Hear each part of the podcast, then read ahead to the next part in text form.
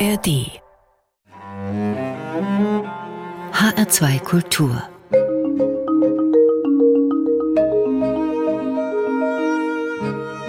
Doppelkopf Am Mikrofon ist Klaus Walter. Mein Gast heute ist Christiane Rösinger.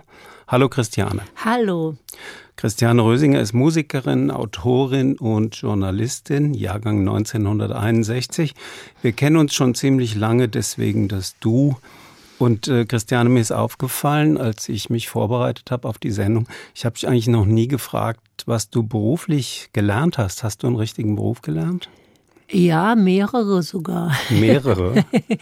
ich hab, Aber nicht Musikerin, Autorin und Journalistin. Nee, also Journalistin bin ich eigentlich weniger. Das war so eine Phase, da habe ich zehn Jahre lang sehr viel geschrieben. Und dann ist mir die Lust vergangen, auch wegen der schlechten Bezahlung.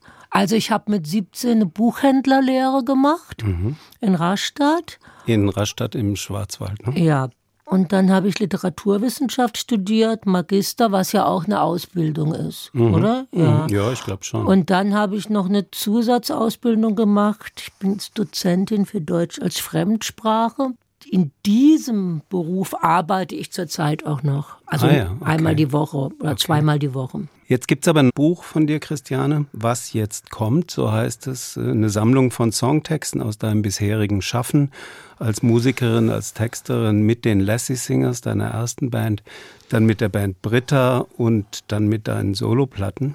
Also über 30 Jahre Songtexte. Tja, wie kam es dazu? Also ich selbst hatte da gar nicht so dran gedacht.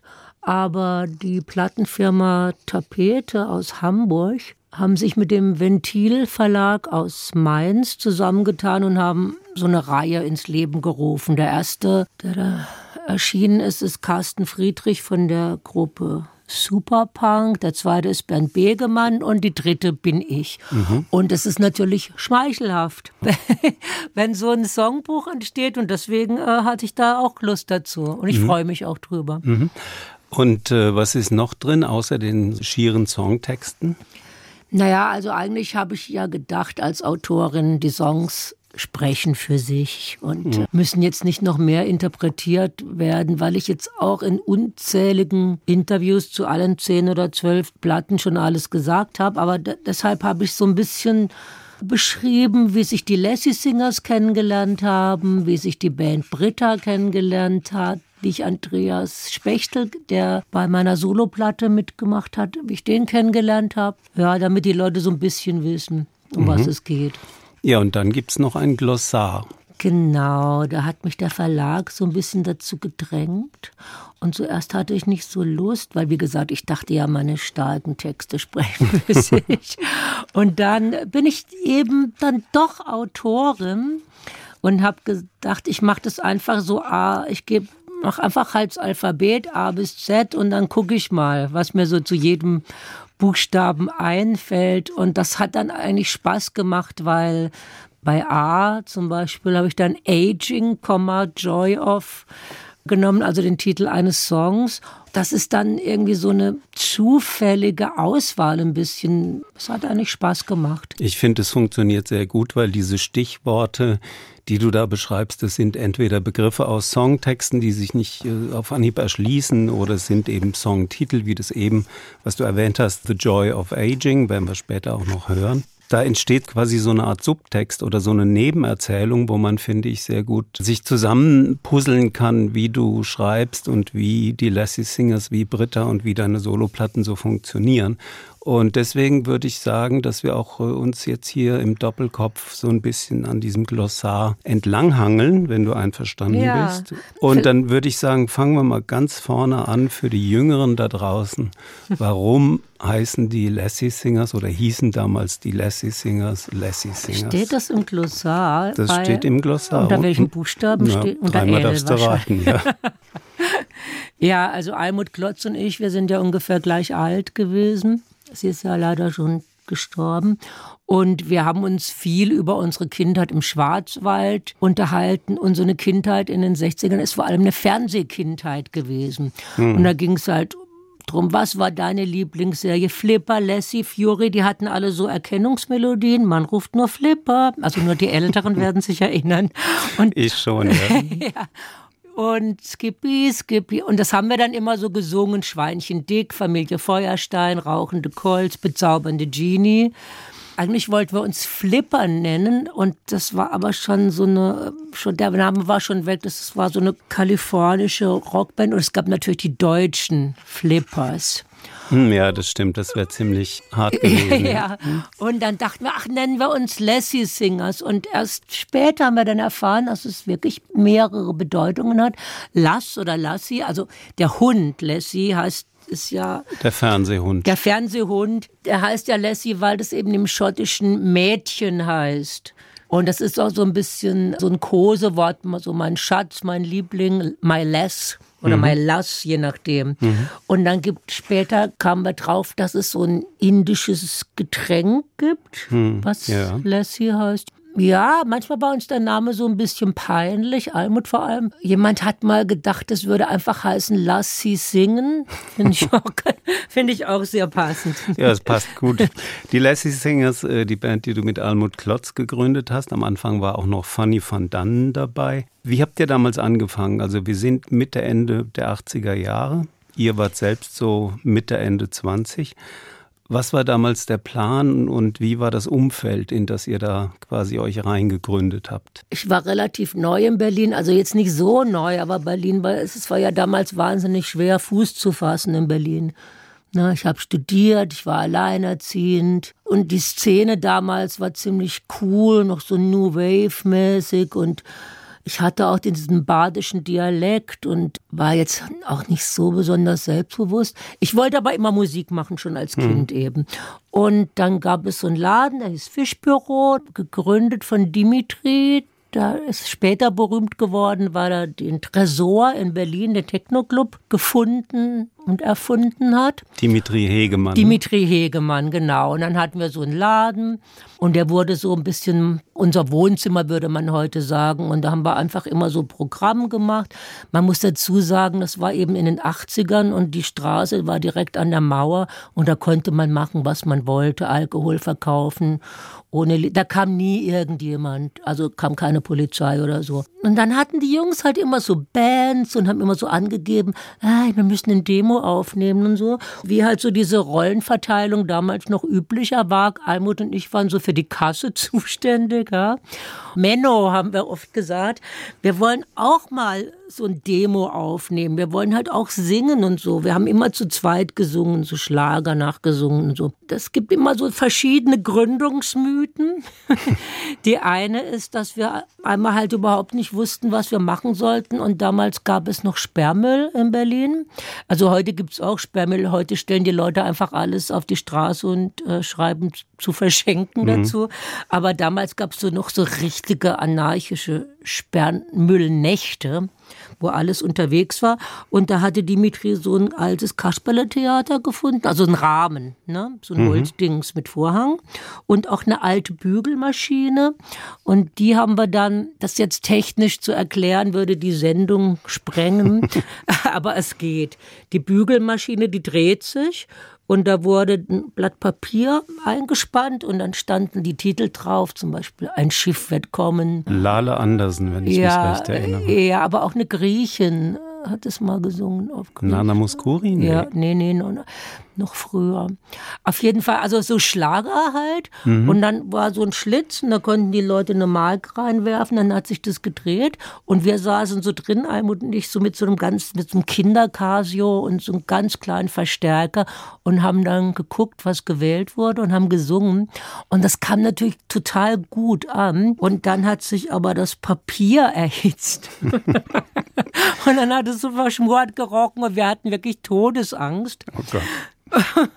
und so endete dann unser Auftritt. Und ich erinnere mich aber auch, dass da in irgendeinem Hinterhof gab es dann in, in, in, der gleichen Zeit eine Party. Und da hat so ein junger Typ damals, Fanny van Dannen, so Lieder gesungen. Die haben uns gut gefallen. Die konnte man immer, wir konnten uns ja immer alles merken nach einmal. Also so falsche Gedanken bringen dich um dein Glück. Dann haben wir so, weil wir so gerne singen, einfach gleich mal so zweistimmig mitgesungen. Und irgendwie hat dann einer gesagt, wir könnten doch so eine Schlagerband machen, so aus Spaß. Das war eigentlich vor der Zeit, als man so ironisch Schlager gehört hat.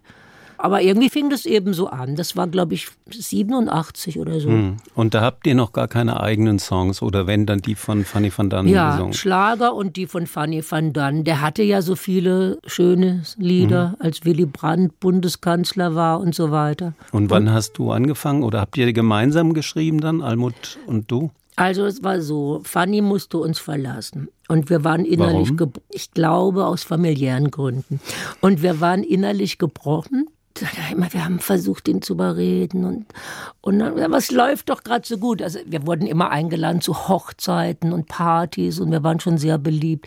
Und wir können doch nicht weitermachen ohne dich. Wie soll das denn gehen? er hat gesagt, ach, ihr braucht mich doch gar nicht. Ihr schafft es ohne mich. Aber ich hatte schon immer so Songs geschrieben, schon als Kind. Ich hatte auch so eine schlimme Mittelalterphase. Mittelalterphase? ja, immer so Augenweide hieß die oh. Band, die vielleicht auch die die oh. Älteren noch kennen. Mm, mit OU vorne. Mit ne? OU vorne. Mm. Und irgendwie hatte ich so ein Faible fürs Mittelalter und hatte mir auch ein Krummhorn gekauft. Das ist so ein mittelalterliches Blasinstrument, was einen sehr quäkenden Ton hat. Und habe dann schon so Mittelaltergedichte vertont. Ja, so dieses Zeug, wo man halt nicht mehr drüber reden will. Ja. Hm. Naja, aber jetzt so Songtexte hatte ich halt in Rastatt auch schon gemacht mit meiner früheren Band, Zwei Mark Ungrad.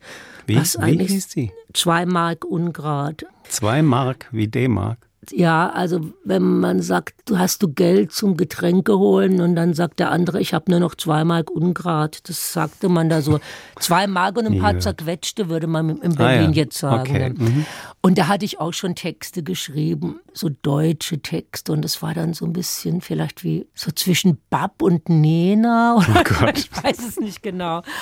Jetzt für uns, für Lassie Singers fiel uns erstmal nichts ein. Und es begab sich aber, ich habe ja ein Faible für Idioten, das hatte ich schon immer. Und ich hatte auch ist eine ganz blöde, ungute Geschichte. Mit Liebesgeschichte. ja, mhm. mit einem, der sich so saublöd verhalten hat. Und Almut und ich, wir haben uns immer alles erzählt. Und ich habe dann so mein Leid geklagt der hatte irgendwie so ganz blöd Schluss gemacht und ich habe gesagt, ich kann ihn jetzt aber auch nicht mehr leiden. Und dann mussten wir halt so drüber lachen, weil eigentlich ist es unlogisch, aber irgendwie ist es auch sehr logisch.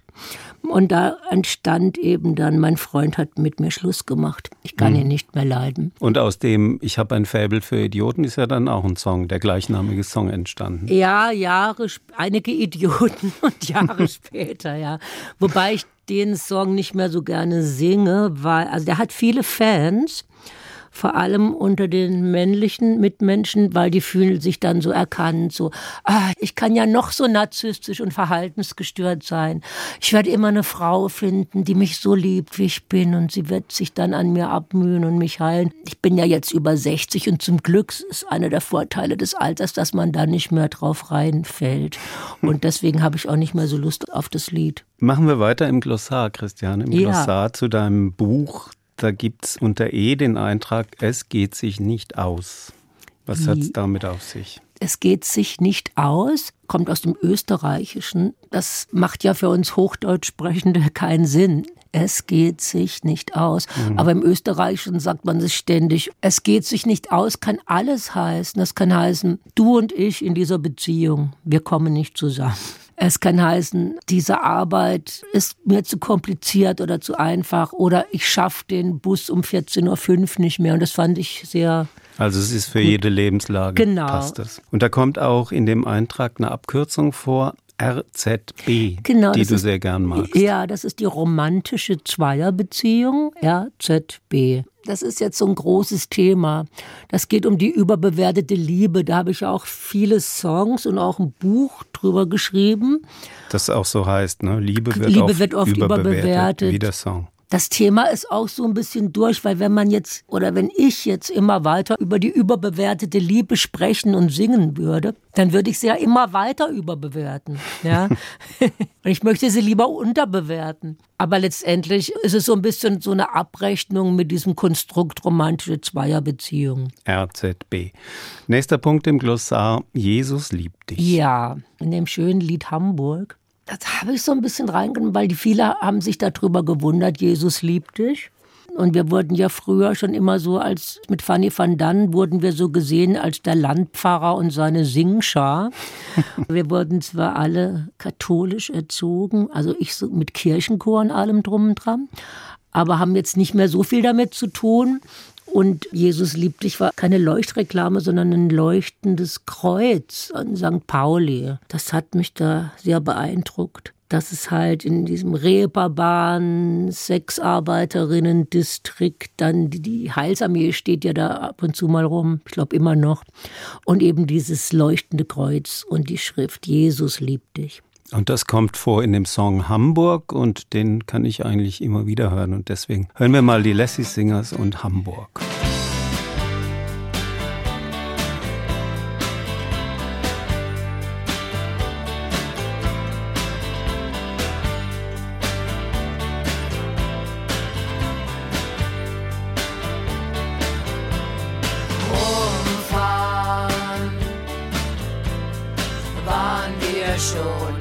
Frankfurt. Pause? Nein. Dreh mal die Kassette um. Die Landschaft hier ist fucking real. Treus er Unfall. Wie viele Tage.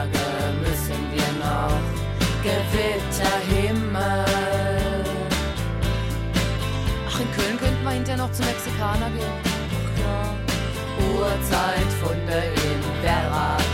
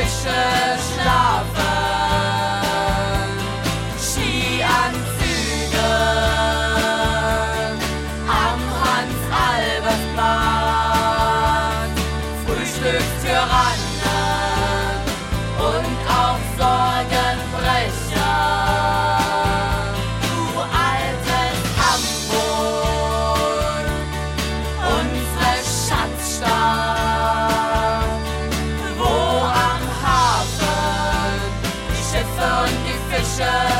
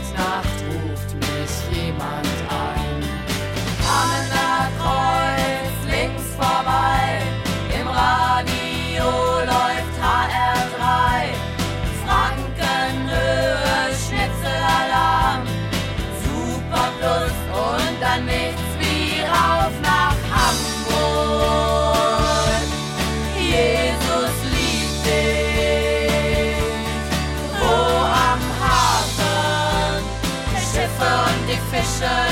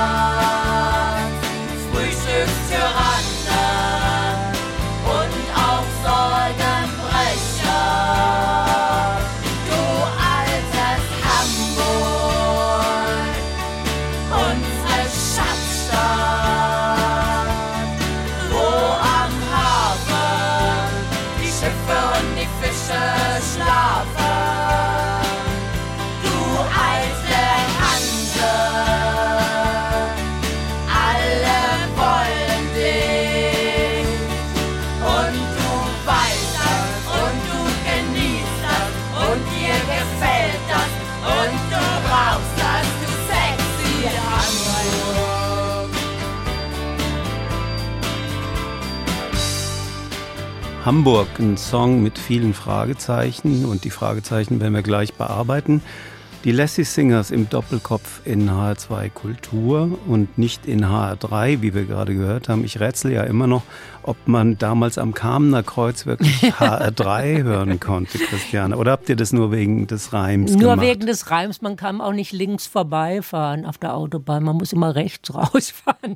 Aber es war wegen des Reims. Man hätte auch im Radio läuft WDR 2 oder ja, so. Das wäre wär, wär nicht so gut gewesen, wär ja. gewesen. Christiane Rösinger zu Gast im Doppelkopf auf HR2 Kultur. Dieses Hamburg, das wirft viele Fragen auf, zum Beispiel Skianzüge am Hans-Albers-Platz. Ja, das ist so lustig, weil wir hatten ja auch immer viele Fans in Österreich. Und mhm. wir waren ja in Österreich sogar in Charts. Das ist Echt? Ja auf Platz 20 mit Es ist so schade.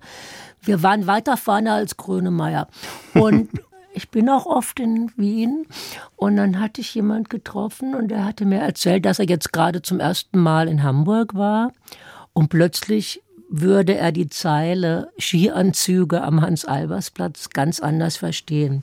Er hatte als Österreicher natürlich gedacht, das ist halt, ja, Skianzüge, ist irgendwie so eine strange Metapher für irgendwas. Man kann nicht alles verstehen. Es kommt eigentlich daher, dass uns so aufgefallen ist, als wir zum ersten Mal in Hamburg waren, dass da die Sexarbeiterinnen eben so Skianzüge anhaben ne, im Winter. Mhm. Während sie in Berlin in, in den Straßen halt immer so wahnsinnig kurze Sachen, also bis nur praktisch Unterhosen und Stiefel anhatten. Und daher kommt eben dieses Bild. Dann gibt es noch den Sorgenbrecher. Wer ist das? Das ist eine Kneipe, in der angeblich alle gearbeitet haben. Also George Cameron, Frank Spilke. Also als ich da immer war, hat da keiner von denen gearbeitet.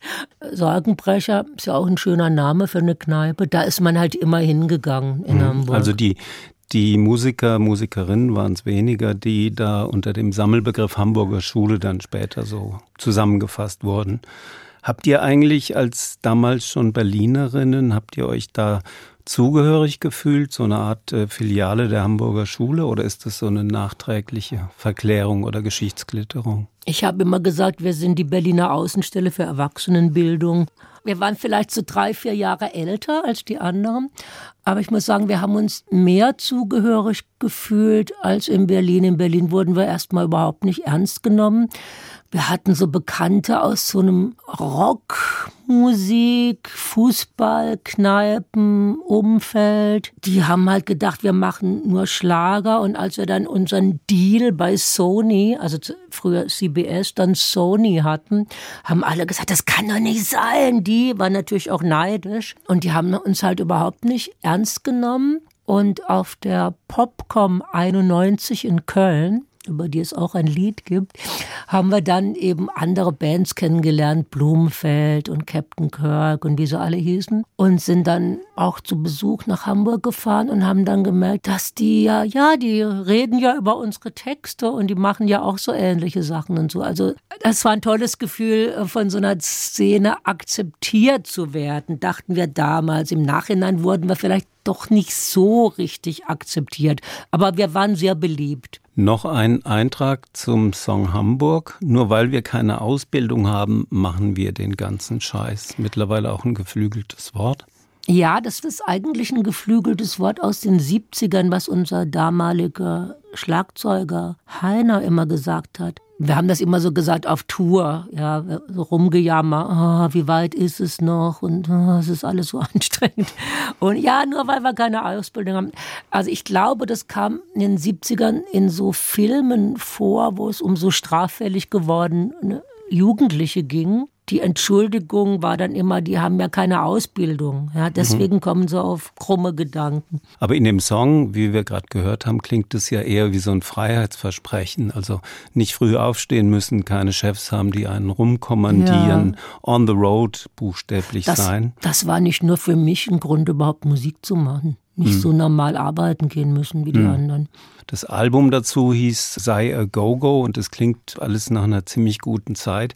Wie siehst du das heute, so 30 Jahre später, mit einer gewissen Wehmut? Ja, schon. Es war schon eine sehr glückliche Zeit.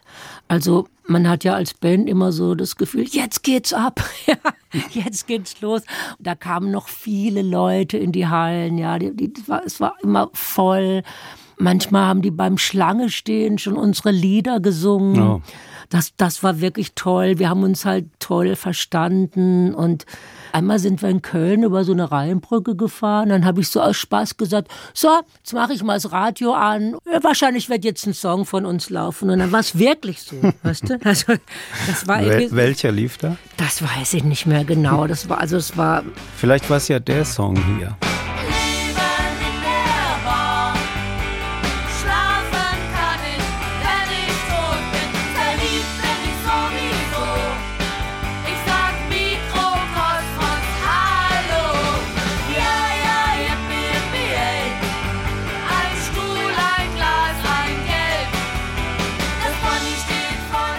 Leben in der Bar, die Lassie Singers mit der Zeile Schlafen kann ich, wenn ich tot bin.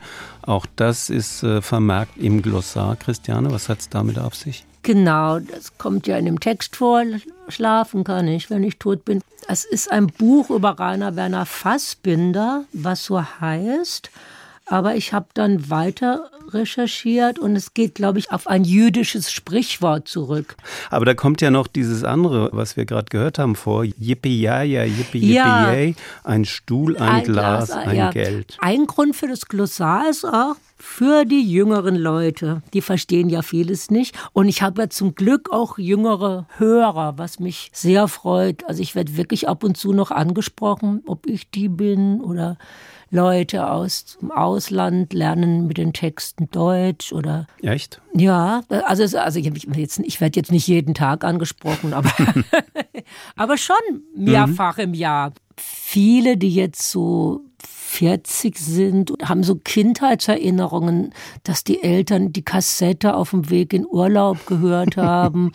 Und es gibt so ein Spiel, ein Regenschirm und vorwärts, rückwärts, seitwärts, rechts. Das habe ich im Glossar ausführlich beschrieben. Und ja, ja, yippie, yippie, yay, das ist ja auch so ein American, wie sagt man? Hm. Nicht Spiritual, sondern. So ein Country-Song eher. Ein Country-Song, ja. Also so ein, so ein Cowboy, ein Folksong. Ein ja. Folksong, okay. Ja. Also der Folksong geht auf ein altes Spiritual zurück. Da wurde angeblich um 1880 von Eisenarbeitern im Mittleren Westen so rumgebracht. Ja, ja, yippie, yippie. Deutschland ist ja bekannt. Von den blauen Bergen kommen wir. Unser Lehrer ist genauso blöd wie wir. Das sind halt so 70er-Jokes ein mhm, bisschen. Mhm. Und die muss man natürlich den jungen Leuten erklären. Christiane Rösinger im Doppelkopf auf HR2 Kultur. Christiane, als ich gehört habe, deine Songtexte sollen als Buch rauskommen, habe ich gedacht, wie soll das gehen? Ohne diese Stimme funktioniert ein Rösinger Text ohne die Rösinger Stimme. Hattest du dir auch die Bedenken? Ja, also ja, ich habe mich natürlich gefreut. Also ich glaube, manche Texte funktionieren halt auch ohne Musik so als Gedichte, nicht alle. Man kann es auch so als Lyrik lesen. Die Lyrik ist ja seit längerem in einer Krise, aber eigentlich stimmt's gar nicht, weil die Leute, die hören Hip-Hop und lesen Hip-Hop-Texte und Songtexte. Eigentlich ist es wie Lyrik lesen. Mhm. Also mir geht's so, wenn ich die jetzt lese, die Texte, da höre ich immer deine Stimme, was ja irgendwie auch logisch ist. Was ja. hast du, was hast du für ein Verhältnis zu deiner Stimme? Kannst du das beschreiben? Ach, ich weiß auch Bist nicht. du glücklich, glücklich damit? Oder performst du die, wenn du jetzt hier ins Studio kommst? Nee. Wie bei jedem Mensch bin ich erstmal fast vor Scham umgefallen, als ich mich zum ersten Mal im Radio gehört habe. Und ich denke eigentlich, dass ich eine ganz normale Stimme habe, aber ich weiß, dass die so ein bisschen polarisiert, dass manche Leute die irgendwie nicht so schön finden oder dass da irgendwie was drin ist, was auch nerven kann. Andere finden sie unverwechselbar, was ja gut ist für eine Sängerin. Ja, das auf jeden Fall, aber das kann ja auch negativ sein. Ja, die Singstimme wurde mir schon vorgeworfen, die hätte so was Kindliches und ob ich mit 90 noch so singen würde. ich finde ja, dass du zwei Stimmen hast. Also die hohe und die tiefe Stimme, die unterscheiden sich schon sehr. Das hört man bei einigen Songs auch. Würdest du da mitgehen, dass das auch die Unterscheidung ist Mädchen-Frau? Also die hohe. Nee, nee? überhaupt nicht. Nee? Also die, die hohe Stimme kommt halt daher, äh, die hohe Stimme, klar, wenn der Song höher ist, ne? Ist ja klar da ich jetzt nicht über so eine große musikalische Ausbildung verfüge, sondern alles nach ja, Inspiration und Gefühl mache, mache ich eben die Songs auf der Gitarre in, mit den einfachen Griffen. Und das sind dann immer ziemlich einfache Tonarten. Und die werden dann, je nachdem, wer mir gerade als Gitarrist oder Gitarristin zur Seite steht, so etwas verfeinert, wenn man so einen Siebener draus macht oder so. Aber sie werden selten transponiert. Ein Siebener? Ja, so statt, statt A-Moll halt A-Moll 7. Frag ah, mich ja, nicht. Okay. Also beim Klavier wäre es die siebte Taste.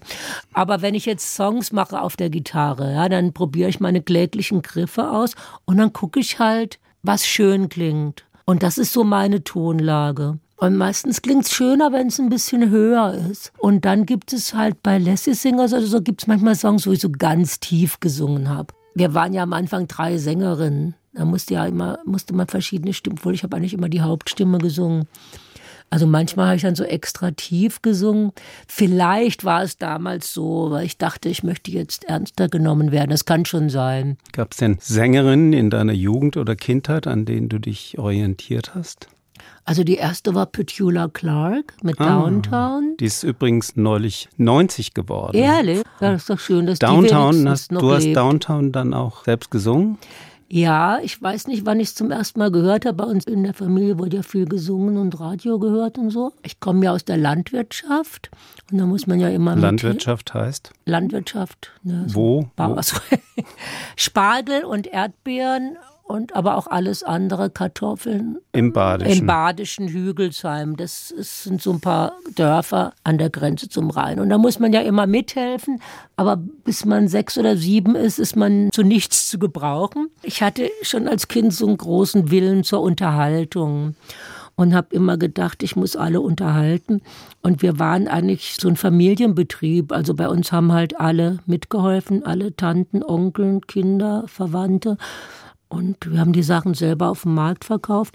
Und wenn die dann alle da waren, dann habe ich mich halt immer so auf dem Acker aufgebaut und habe Downtown gesungen und habe halt immer, je nachdem, wo wir gerade waren, also auf, auf dem Karottenacker habe ich halt dann so eine Karotte genommen oder auf dem Spargelacker eine Spargel oder manchmal auch so eine längliche als, als, als Mikrofon. Am Anfang fanden das immer alle lustig und die dachten auch immer, die kommt noch ins Fernsehen und die wird noch berühmt. Ja, so aber, ja auch dann. aber die war natürlich auch total genervt, weil ich halt nicht aufgehört habe. Ne? Stundenlang. Also ein bisschen wie Trubadix. Und mein Bruder, der ist ja sieben Jahre älter als ich. Und ältere Brüder ärgern ja immer, das liegt in der, es geht nicht anders. Und der hat dann immer mich dann mit so Erdklumpen oder Kartoffeln oder so beworfen, damit oh. ich endlich aufhöre. Ja, und eines Tages hast du es dann sogar aufgenommen, ne? Downtown. When you're alone and life is making you lonely, you can always go downtown. When you've got worries, all the noise and the hurry seems to help, I know. Downtown,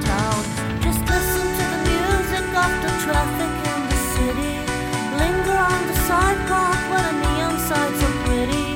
How can you lose? The lights much brighter there. You can forget all your troubles, forget all your cares and go.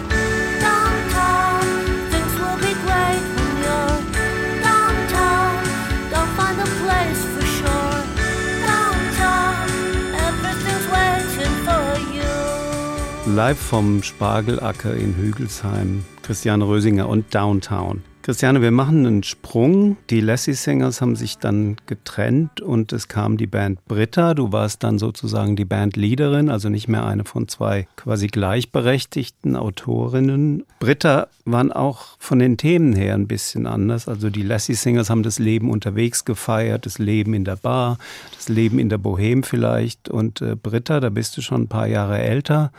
Trennungen, Enttäuschungen und all die Dinge. Die Lebensbedingungen ändern sich vielleicht auch. Ich finde, es ist exemplarisch festgehalten in dem Song Wer wird Millionär? Den hören wir auch gleich. Würdest du zustimmen? Ja, es hängt aber auch damit zusammen, dass Almut und ich uns ganz gut ergänzten. Almut hatte immer so was Fröhliches. Du nicht so. Doch, ich auch. Ich bin auch sehr lustig. Ich, meine Freunde sagen, ich wäre ein sehr lustiger Mensch. Mhm. Aber äh, ich neige eben auch zur Schwermut ein bisschen. Ich wollte eigentlich bei Lassie Singers schon mal immer so andere Songs machen. Aber das, das hat dann nicht funktioniert, wenn die anderen mitsingen. Ne? Mhm. Dann wird halt mhm. alles gleich so Girl Group mäßig. Also ich habe zum Beispiel das Lied Ist es wieder so eine Phase? Das war schon so ein bisschen wie die späteren Lieder, wo es einfach um so eine, so eine Ausgehschwäche oder so eine leichte depressive Verstimmung geht. Und dann haben schon die anderen gesagt, das musst du alleine singen. Ja, das singen wir nicht mit.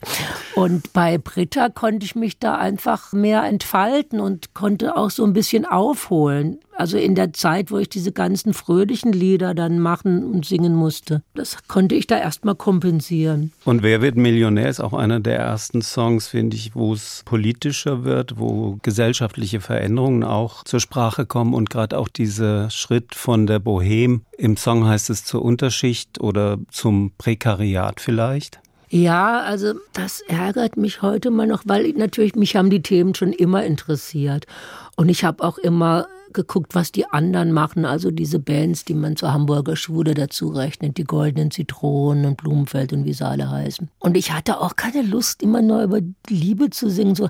aber ich dachte einfach, ich kann das nicht. Das können jetzt nur so Bands wie Tonsteine Scherben früher oder eben wie die Goldenen Zitronen. Ich habe mich einfach nicht getraut. Und bei Wer wird Millionär, das war dann schon so die Zeit, ja, wenn man jünger ist, dann sieht man jetzt die Klassenunterschiede nicht so, ja. Wir haben halt immer alle wenig Geld und spartanische Wohnungen und so. Fällt zwar auf, dass manche gar keine Jobs machen, mm, mm. aber man denkt nicht so drüber nach. Und dann mit den Jahren fällt es irgendwie auf. Von was leben denn die anderen und warum ist es für mich so schwierig? War das ein Tabu, darüber zu reden? Also in deiner Szene jetzt in der. Ja, ein bisschen schon. Über Geld redet man nicht. Also Britta, unsere Schlagzeugerin, die ist halt wirklich putzen gegangen, alleinerziehend und hat auf dem Kinderbauernhof gearbeitet. Und andere äh, Musikerinnen, ich muss sagen, Mann, die, die sind echt, die verkaufen schlechter als wir. Auf Tour geht da kein Mensch hin und die, von was leben die denn? Das wurde eben nicht thematisiert. Und das kommt als Frage auch vor in dem Song. Wer wird Millionär? Und die Schlüsselzeile aus dem Song, die habt ihr auch auf das Buch vorne drauf gedruckt. Ich habe mhm. ja keine Angst, doch manchmal frage ich mich, ist das noch Bohem oder schon die Unterschicht? Britta und Wer wird Millionär?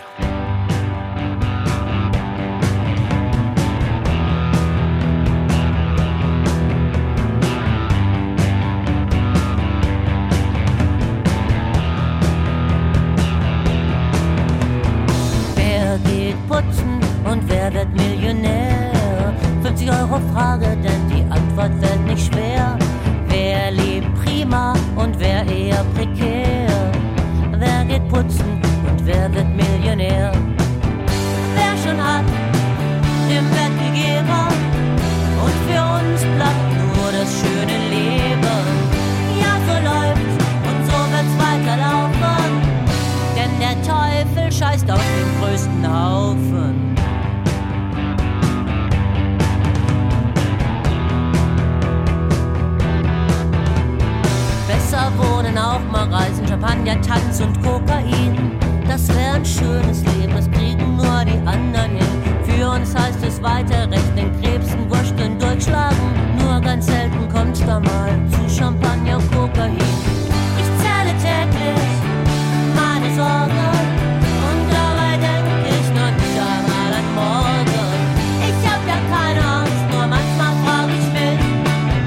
Ist das noch wohl?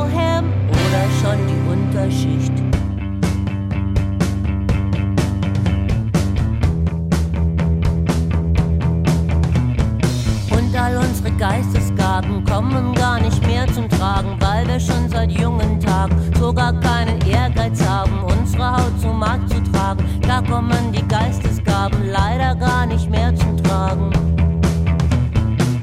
Die reichen Leute, die gewinnen, man nur durch Platte, Schmeichelei. Das Geld ist platt, mein liebes Kind, das Geld ist platt und will auch platt geschmeichelt. und wer schon alt.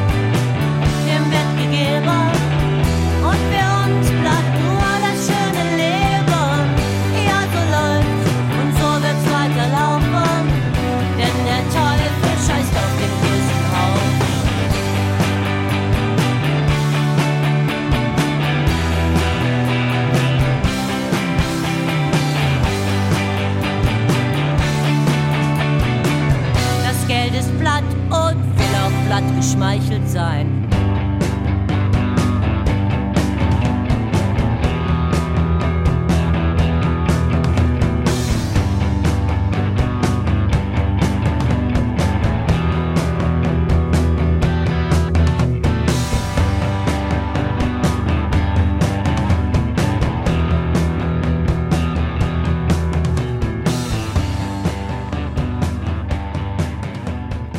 Wer wird Millionär? Britta, geschrieben und gesungen von Christiane Rösinger, die ist heute zu Gast hier bei H2 Kultur im Doppelkopf.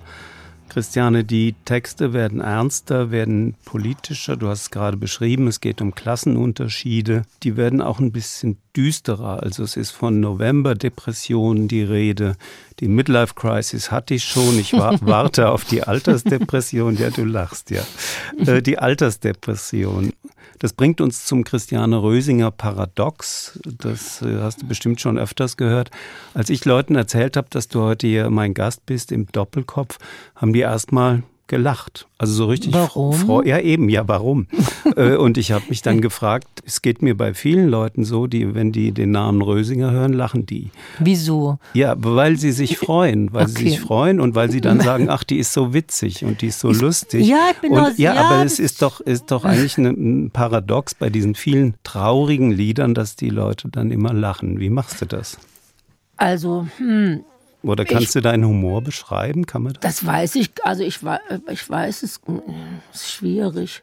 Also die Leute nehmen mich schon als lustig wahr. Das freut mich auch sehr. Die Lieder sind ja so traurig, weil halt auch traurige Lieder die schöneren sind. Ne?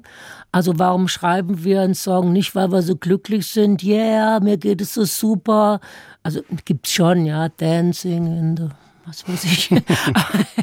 Aber jetzt so die richtig schönen, ergreifenden Lieder zum Mitfühlen, das sind die traurigen. Ne? Und deswegen habe ich halt mehr traurige Lieder, weil das Traurige ist halt erwähnenswerter als das Lustige. Als Jugendliche war ich auch schon sehr melancholisch, habe ich immer so traurige Musik gehört. Das hat mich halt immer so getröstet, dass da einer genauso traurig ist wie ich. Also es ging ja einer ganzen Generation so, sonst gäbe es mhm. ja kein New Romantics und alles und The Cure und das Smith und so. Mhm. Aber irgendwie hat sich das so festgesetzt. Also ich, wir wollten zum Beispiel mal, ich wollte mal so einen lustigen Song machen, der hieß Happy Song. Ja. Und die anderen fanden den ganz toll. Und ich habe so schlechte Laune gekriegt, wenn ich den singen musste. Das, ich, ich hatte überhaupt keine Lust mehr. Und dann gibt es so ein anderes Lied, das ist so relativ jung, das heißt Sinnlos. Es ist alles so sinnlos. Das ist eigentlich nur so die Umkehrung von so einem Amigos-Lied, von so einem volkstümlichen Schlager bin ich mal allein, dann denke ich an dich und alles wird gut und so. Ich habe das einfach nur mal aus Spaß im Tourbus im Radio gehört und so umgedreht. Das ist halt irgendwie so ein bisschen so ein krasser Text, es ist alles sinnlos und so. Und das macht mir so wahnsinnig gute Laune. Muss ich immer innerlich lachen, wenn ich den singe. Und ich glaube, dieses schlecht gelaunte oder dieses traurige oder dieses Erkennen, dass halt alles schon eh total sinnlos ist, das gibt einem halt wieder so eine Freiheit und auch da, da kann man auch wieder drüber lachen. Bist du einmal traurig und allein? Gewöhn dich dran, es wird bald immer so sein. Und triffst du einen Mensch, der dich versteht, der dir gefällt, dann wart's bloß ab, wie lange er wirklich zu dir hält. Und bist du mal verzagt und findest keine Ruhe, dann kommt bestimmt ein Unglück noch mit dazu. Es ist alles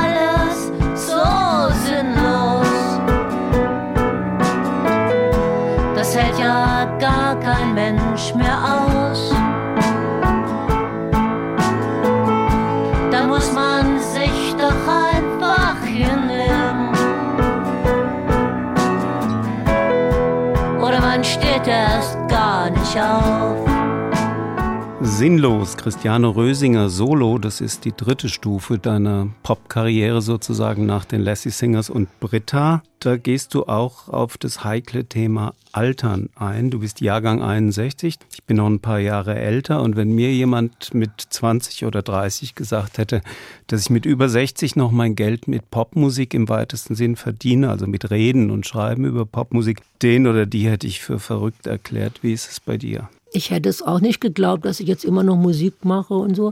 Aber eigentlich ist es doch ganz schön. Also, wenn ich jetzt mal so über mein verpfuschtes Leben, also ist ja nicht verpfuscht. Wenn ich mal so drüber nachdenke, muss ich sagen, es ist mir zwar der kommerzielle Erfolg verwehrt geblieben, aber ich habe doch all die Jahre immer irgendwie was gemacht, was mir Spaß gemacht hat. Ja, also, also ich habe diese ganzen Bands gehabt und Musik gemacht und dann habe ich Bücher geschrieben und jetzt mache ich so Theater mit vielen Leuten, wo es auch um Musik geht und ich war doch eigentlich immer so ein bisschen im Gespräch und das ist doch eigentlich auch ganz schön gut. Also ich bin da versöhnt damit. Und du hast einen Song geschrieben über das Altern, der heißt uh, The Joy of Aging. Und auch zu diesem Song gibt es einen Eintrag im Glossar zu Joy of Aging. Was steht da drin, Christiane? Da steht wahrscheinlich drin, dass ich dachte, dass dieser Titel so ein Witz wäre, Joy of Aging, weil es in den 70er Jahren so einen Bestseller gab, der hieß The Joy of Sex. Das war so ein Aufklärungsbuch und der war monatelang auf Nummer eins der New York Bestsellerliste. Und der Titel Joy of Sex hat sich auf einen anderen Bestseller namens Joy of Cooking bezogen. Und ich dachte halt, es wäre so voll der Witz, aber weil das alles in den 70ern war, kennt es natürlich kein Mensch mehr. Joy of Aging sollte ein ganzes Buch werden, so wie ich einen Anti-Beziehungsratgeber geschrieben habe, wollte ich so einen Anti-Aging-Ratgeber schreiben.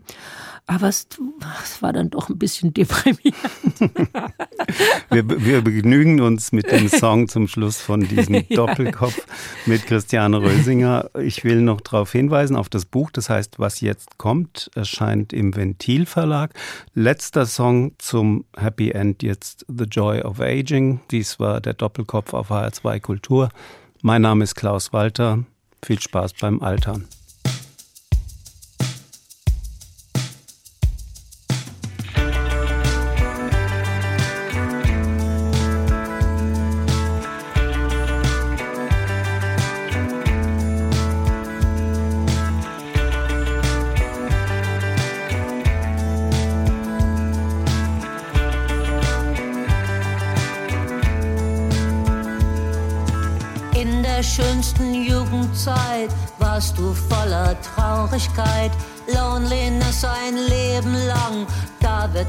Manchem Angst und Bang. Jahre später wird dir klar, dass es zwischendurch ganz lustig war. Hast du das erst mal kapiert, lebst du frei und ungeniert.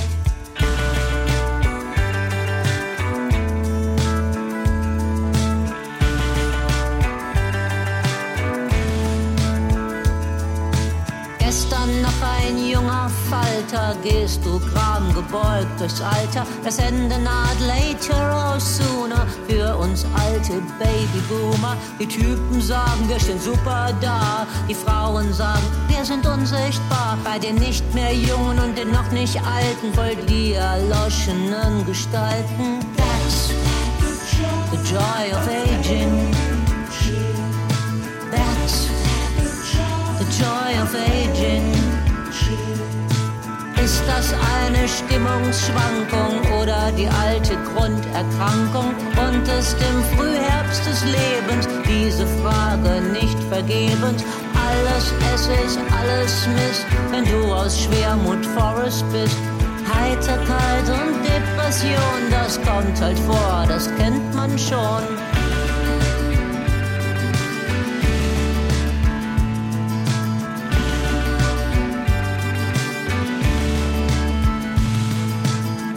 Muss sich mein Alter loben, der Pflicht zur Fortpflanzung enthoben. Vermittun in der Dating-Welt sind wir zum Glück freigestellt. 50 clumsy and shy und bin doch immer noch dabei. 50 clumsy and shy and many years before we die. That's the joy of aging.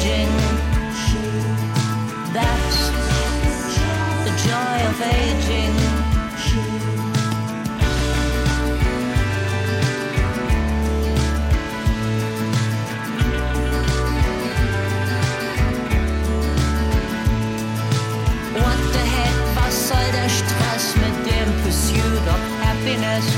Glück ist keine Bürgerpflicht, die Dinge, über die man so viel spricht, gibt's in den meisten Fällen nicht. Glück und Liebe gibt's gar nicht.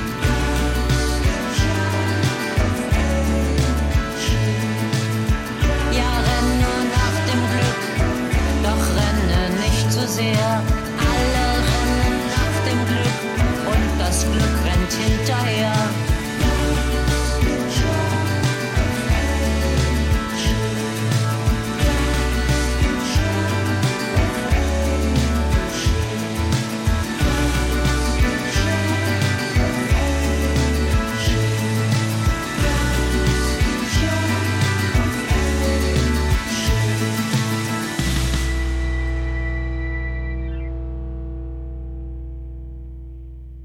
Mehr interessante Gespräche mit Menschen, die etwas zu sagen haben, gibt es jederzeit in der App der ARD Audiothek.